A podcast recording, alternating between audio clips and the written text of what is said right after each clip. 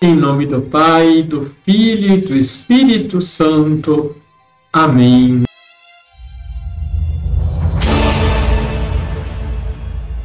Olá, tudo bem com você?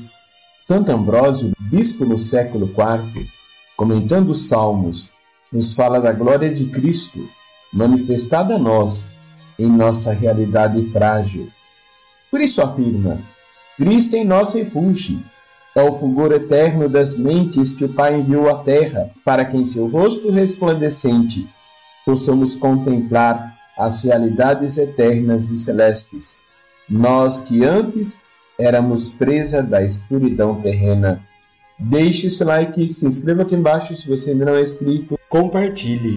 Liturgia, Liturgia diária. diária. Jesus gostava de contar parábolas porque elas constituem um jeito simples para falar coisas profundas.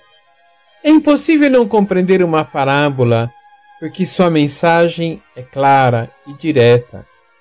O problema não está na mensagem de Jesus, mas no coração de quem o ouve. Se não abrirmos o coração para os ensinamentos do Senhor, não há como haver conversão. É sobre isso que Jesus nos fala no Evangelho de São Mateus, capítulo 13, versículos de 10 a 17. Por isso, ouçamos o convite do salmista. Hoje, não fecheis o vosso coração, mas ouvi a voz do Senhor. Vamos rezar? Senhor, não quero ter o ouvido e o coração rebelde à vossa palavra porque ela é alegria para a minha vida.